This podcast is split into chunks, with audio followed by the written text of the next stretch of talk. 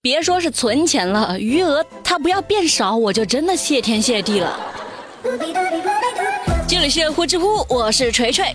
知乎热榜第一名，八千块钱的行李箱托运报废。哎呀，我也好想买一个八千块钱的箱子，来体验一下他们有钱人的生活。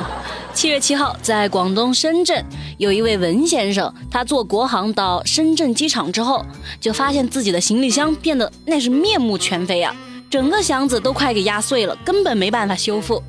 机场方面说，可能是卡在某个地方被机器给压坏了，以前也没发生过这样的事儿啊。文先生就表示，哎，我不管这么多，哎。我这个箱子价值八千块钱，你就说咋赔吧。最后机场说你没有按照规定搞那个什么价值声明，就得按照重量算，最高赔你五百块钱。八千块钱的东西，最后赔五百，这确实有点倒霉哈。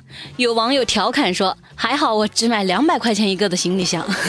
还有人说我跟你不一样，我的一百块钱一个，用了四年。你们能不能正经一点呀？文先生那边还生着气呢。那还有人就说了，如果是这位先生不小心弄坏了机场的一个小设备啊，那个设备价值八千块钱，那请问机场这个该怎么处理呢？嗯。知乎热榜第二名，十八岁小伙靠玩转笔月收入过万。湖南岳阳有一个叫林清伟的零零后，因为有高超的那个转笔技术，就在快手上走红了。那他转笔到底有多牛呢？就这么说吧。他的小指跳笔能达到一分钟五百多下，在国内那几乎是没有敌手。林清伟渐渐把转笔就变成了自己的事业，现在他加入了世界转笔联盟，世界转笔联盟还有这种联盟，在下今天算是长见识了。每个月靠转笔收到的推广费呀什么的，就可以收入过万。哈，果然是把一件事情做到极致，那就不会缺钱。月收入过万耶，难受。别人转笔那能赚钱。我转笔被老师打手，这么想起来，是老师断了我的前程呀！像话吗？这个搞得我现在每个月就拿那么一点钱。不过还好哈，还好我会省钱，不然这日子真的过不下去。哎，说到这个省钱的方法，那我得跟你们仔细说道说道。就是如果说你的购物车里有想购买的东西，先不要结账，先添加省钱微信号幺五三幺幺八二八三六四。就是在你网购之前，你把想买的那个商品链接复制发到这个微信号上，然后再按照流程下单，就可以获得返利，就省钱了。像淘宝啦、京东啦、拼多多你都可以用。现在添加微信回复“福利”两个字，还有免单跟红包。好，再说一遍哈，微信号是幺五三幺幺八二八三六四，听到了没有？知乎热榜第三名，酒店旁边涉黄小卡片成灾。七月七号，河南郑州有一个酒店附近啊，他那个涉黄小卡片是撒了满地呀，有五名环卫工人一直在那边来回走动打扫。说有个人一晚上就开车过来扔了五回卡片，其中有一名环卫工人三个小时就扫出了一斤多重的卡片。哇天，那么小的卡片能扫出一斤来耶？这说明啥？说明啊，去那边开个打印店应该还是蛮赚钱的。我就想问一下哈，现在的纸。多少钱一斤啊？嗯，其实我觉得价格可以的话，让这个环卫叔叔或者环卫阿姨去卖一点小钱钱也不错啦。好了，咱们回到正题哈。有人说，这么猖狂，警察不管的吗？铁锤好像听到过，就是说这样撒卡片的好像都是假的，不是真的在从事卖淫违法活动。他们呢就是想通过这样低劣的手段来骗钱。所以啊，那些心里有点想法的大哥们，你要当心哈，别上当了。讨厌。知乎热榜第四名，上海人点外卖烤串不要签。自从上海实施了垃圾分类，那是改变了不少上海市民的生活习惯呀。比如说，最近在外卖的订单上面就出现了好多新要求，像什么啊，我只要五到八颗珍珠啦，不要吸管，不要勺子啦，我没地方扔。还有人去买蛤蜊，说不要壳；买烤串呢，就只要肉串，不要竹签。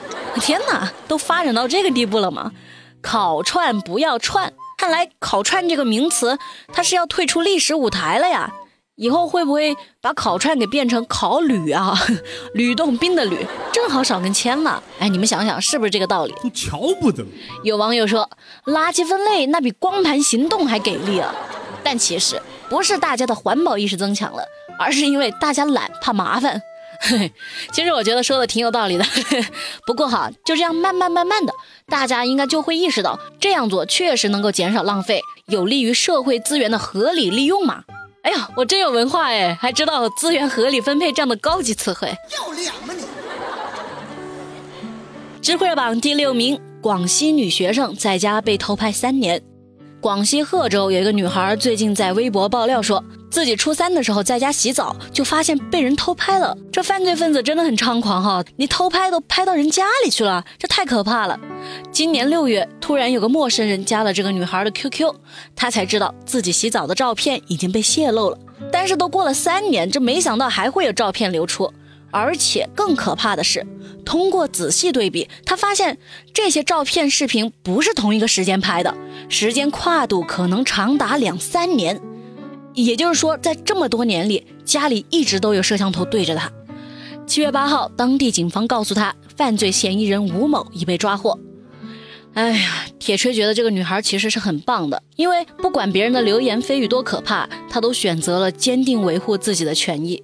其实社会上也有一些女孩，就是她们在发现自己被偷拍之后，会觉得很丢脸，一直忍气吞声，严重的还会因为外界压力而选择结束自己的生命。我就直说了哈，我觉得这样是不对的。要记住，你你什么都没做错，该得到惩罚的是那些变态，你是受害者。所以在保证自己安全的情况下，一定要报警，让那些坏人得到相应的下场。知乎趣答是有趣的趣。提问：花钱买必需品和花钱买非必需品的区别是什么？哼，花二十块钱买个拖把，嗯，好贵啊，不想买。花二十块钱买一杯奶茶，嗯，我买的是快乐。提问：职业素养的主要体现是什么？就是当你内心有一股熊熊怒火在燃烧的时候，但你表面上还是要表现的和蔼可亲，因为你在上班。告辞，告辞。好了，今天的节目就到这儿，我是铁锤，我们下期再见，拜拜。